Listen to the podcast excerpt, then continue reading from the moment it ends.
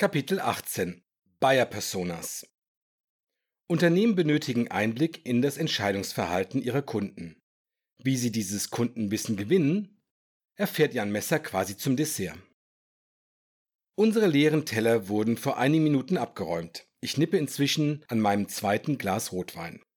Als ich mein Glas abstelle, sehe ich aus dem Augenwinkel, dass der Nachtisch im Anmarsch ist. Ah, schauen Sie, Herr Bering, da kommt unsere Erdbeerpanacotta mit Balsamico-Creme. Sieht aus wie gemalt.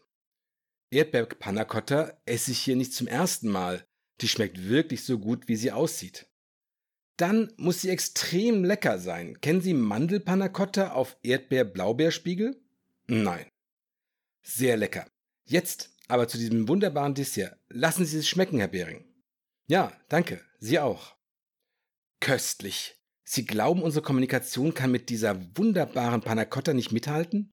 Alcohol Solutions sagt immer nur wir, wir, wir und da vergeht den Kunden der Appetit? Wie ändern wir das? Ich persönlich habe keinen Kontakt mit unseren Kunden. Mein Team auch nicht. Wie sollen wir Content aus der Perspektive der Kunden erstellen, wenn wir sie nicht kennen? Welche Informationen brauchen diese Leute, um auf ihrer Buyers Journey voranzukommen? Ich gestehe, ich habe nicht die leiseste Ahnung. Steht das in irgendeinem schlauen Buch? Ja, in verschiedenen, aber in einem einzigen Buch können Sie das nicht nachschlagen. Haben Sie mal von Bayer Personas gehört, Herr Messer? Ja, Bayer Persona ist mir ein Begriff.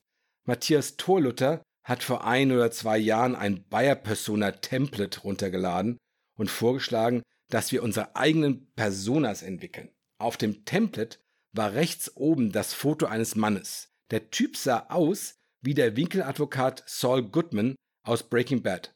Original wie dieser Gangsteranwalt. Wissen Sie, wen ich meine? Der mit den Pappsäulen im Büro und der aufblasbaren Freiheitsstatue auf dem Kanzleidach. Auf seinem Werbeschild steht Better Call Saul. Kein schlechter Claim. Sehr einprägsam. Keine Frage, Herr Behring. Better Call Saul, so heißt dieses Breaking Bad Spin-off. Wie bin ich auf Saul Goodman gekommen? Bayer Persona Set Messer. Richtig, Herr Bering. Bayer Persona Template. Rechts oben das Foto, Technical Tom hieß der Mann. Darunter, ich erinnere mich, stand Descriptions, darunter Goals and Aspirations, dann Problems. Das war's. Ich wollte das im Team anwenden. Mir sind ein paar Dinge eingefallen, aber das fühlte sich frei erfunden an. Nach 10 Minuten Brainstorming habe ich die Sache abgebrochen. Das Bayer Persona Template hat mich nicht überzeugt.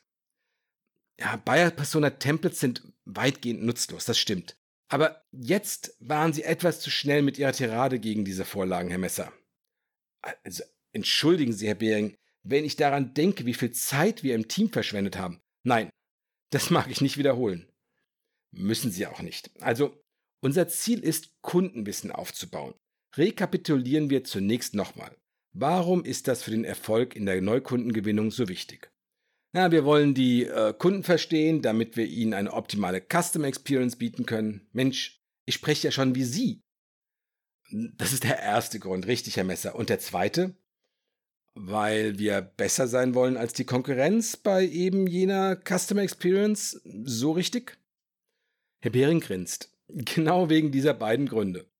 Sie reden nicht nur wie ich, sie denken auch schon so. Das ist noch oberflächlich. Ich weiß trotzdem nicht, wie man's macht. Ich würde das gerne grundlegend betrachten. Erste Option, um sich Kundenwissen zu erschließen, sind Buyer Persona Templates. Einwand, Herr Behring. Sie haben gerade selbst gesagt, dass diese weitgehend sinnlos sind. Ich habe nach unserem Workshop gegoogelt und einige Blogbeiträge gelesen. Ich war nicht beeindruckt. Buyer Persona, wissen Sie, was das ist? Nichts anderes als ein neuer Name für das gute alte Kundenprofil. Die hatten wir schon bei HarperClint 49, haben schon damals wenig gebracht. Diese Profile, mit denen viele heute arbeiten, verdienen wirklich nicht den Namen Buyer Personas. Das sind simple Profile, wie es sie bereits in den 80ern gab. Die sind erstens nicht informativ genug. Meine Rede.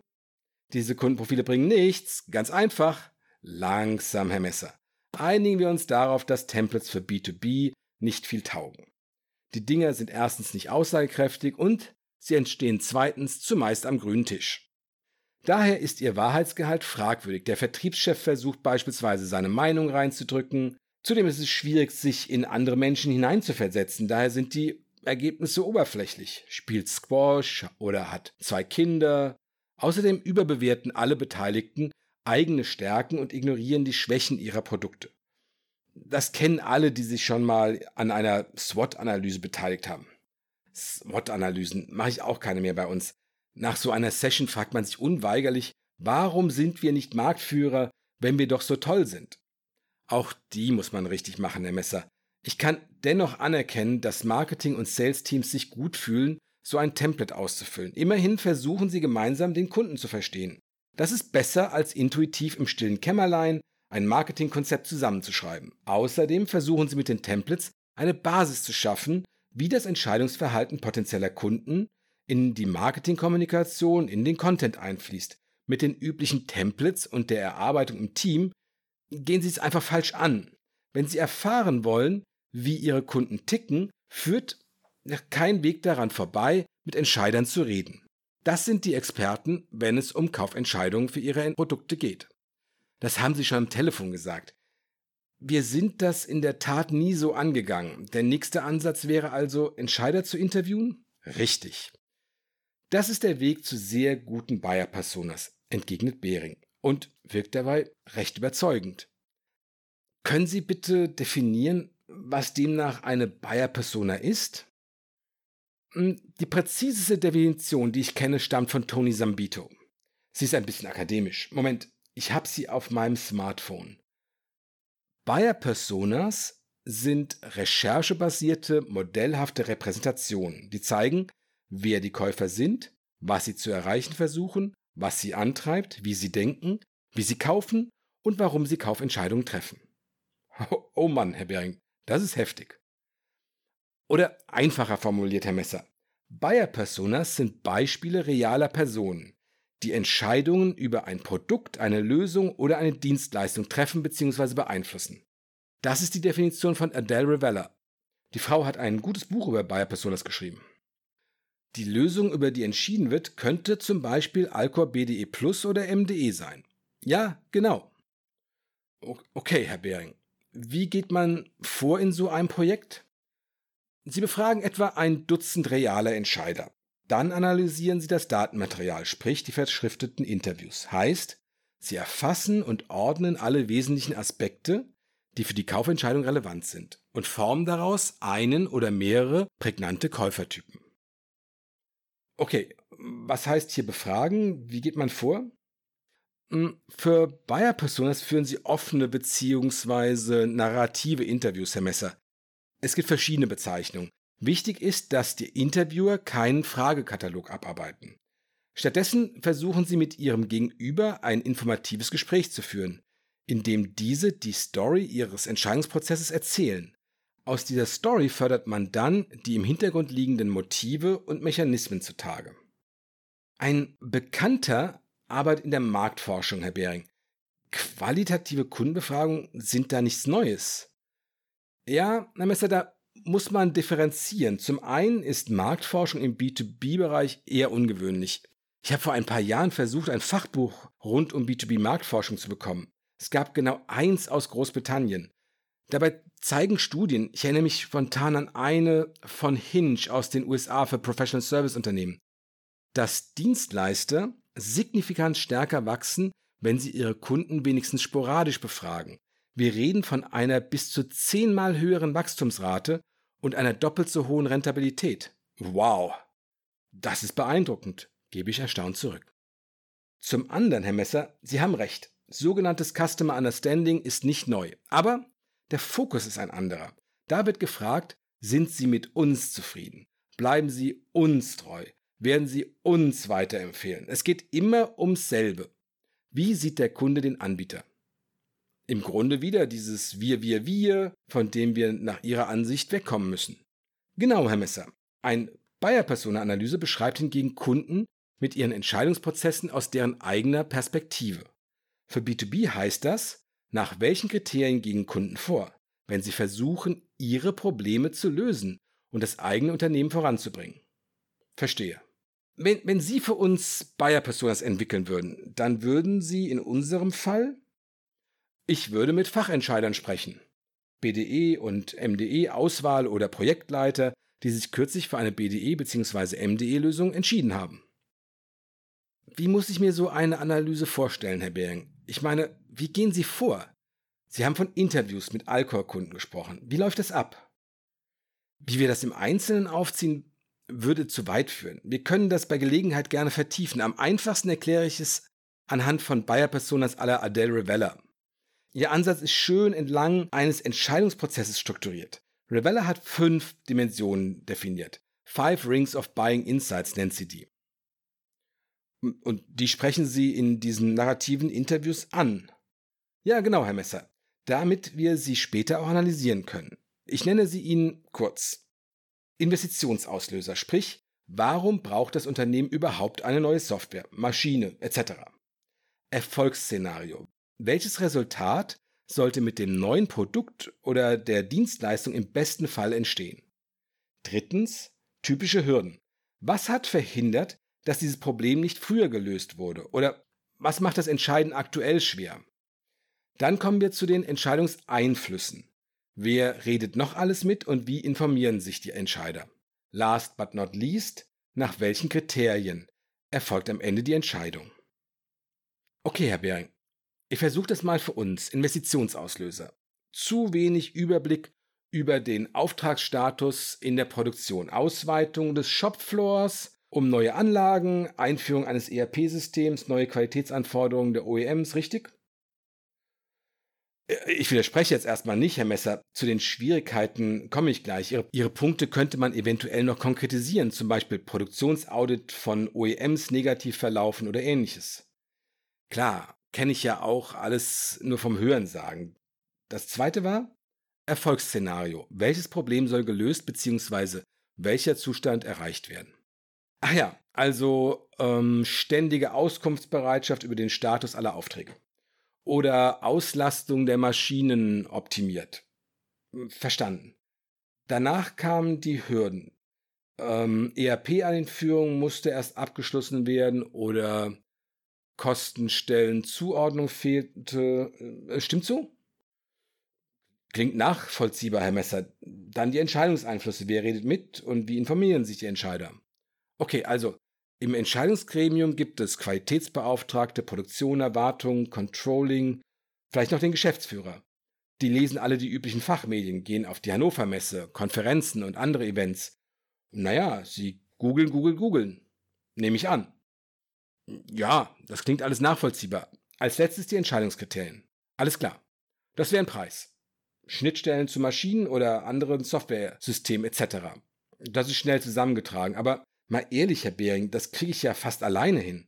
Nur aufgrund von Gesprächen mit meinen Kollegen. Alles hören sagen. Dazu müssen wir nicht die Kunden belästigen. Das können wir intern erledigen. Nein, das ist ein gravierender Irrtum, Herr Messer. Lassen Sie mich erklären. Wir hatten von der Analyse gesprochen. Ich gehe nun doch darauf ein. Alles klar. Ich bemühe mich, Ihnen zu folgen, Herr Behring. Zunächst müssen Sie sehen, dass Sie auf diese Weise nur die internen Vorstellungen wiederholen. Das interne Wissen der letzten 20 Jahre, Motive und Vorgehen verändern sich. Außerdem sollten Sie dem Wettbewerb einen Schritt voraus sein. Denen fallen sicher die genau gleichen Punkte ein. Sie beschränken sich zudem auf den für Ihre Kollegen wahrnehmbaren Teil, also nachdem der direkte Kontakt besteht. Da steckt aber noch mehr drin. Auch Punkte, bei denen sie intern eher blind sind, weil sie gegen das eigene Produkt sprechen oder weil sie in früheren Phasen des Entscheidungsprozesses auftreten, also bevor Vertrieb und Kunde direkt reden.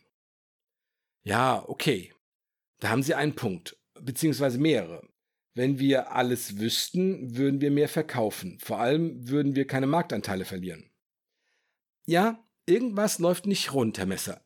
Nun zur Analyse. Stellen Sie sich das als eine Tabelle vor. Sie haben gerade in den fünf Spalten den Buying Rings von Revella ungeordnet Eingeträge verteilt.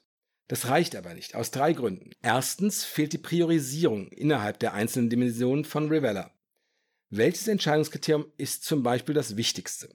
Es kann leicht sein, dass die Kunden eine vollkommen andere Reihenfolge sehen, als ihre Kollegen das glauben. Weil sonst der Sales viel besser verkaufen würde, entgegne ich. Genau, kann sein. Zweitens muss es Ziel sein, auch einen horizontalen Blick zu erreichen. Wie hängen die einzelnen Felder zusammen? Welche Kriterien sehen Entscheider mit einem bestimmten Investitionsauslöser im Vergleich zu anderen Startpunkten? Und das für alle Dimensionen. Und drittens geht es darum, das Ganze in eine oder mehrere Buyers Journeys einzuordnen. Das ist ja die dahintersteckende Idee. Okay. Jetzt verstehe ich das.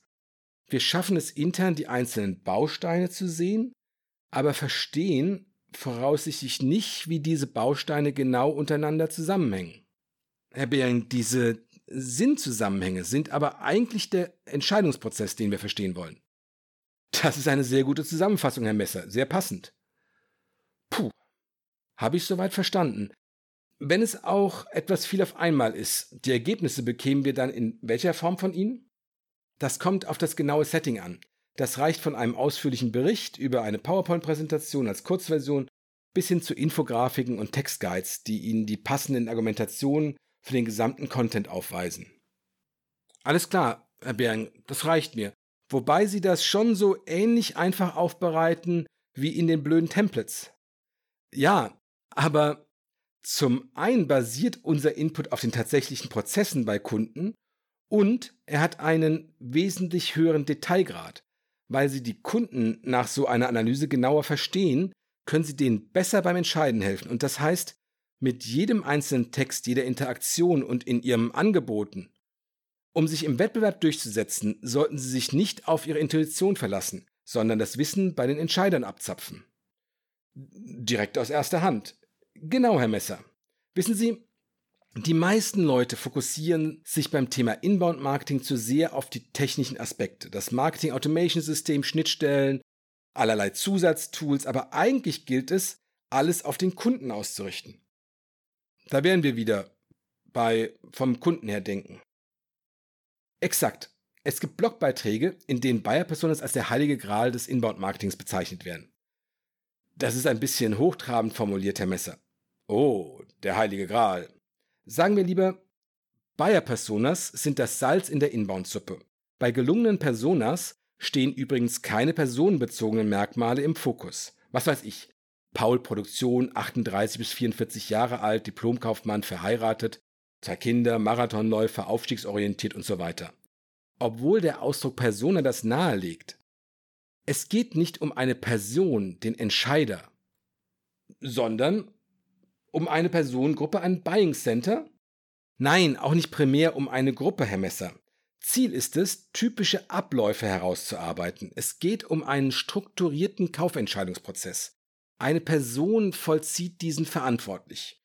Oder mehrere. Es ist ein Handlungsprozess. Insofern ist die Bezeichnung Buyer Persona für eine solche Prozessanalyse gerechtfertigt.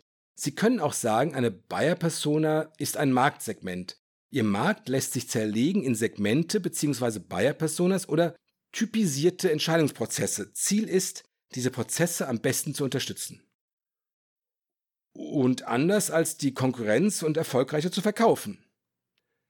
Ja, die Formel dafür lautet Increase your chances of success by selling the way customers buy. Die Buyers Journey optimal fördern, Herr Bering. Das Thema hatten wir. Kaufprozesse verstehen und sich daran anpassen. Im Grunde genommen heißt das bessere Kundenbeziehungen aufbauen. Exakt, Herr Messer. Malcolm MacDonald schreibt irgendwo, It is not factories which make profits, but relationships with customers. Okay, ich mache Ihnen einen Vorschlag. Wie wär's?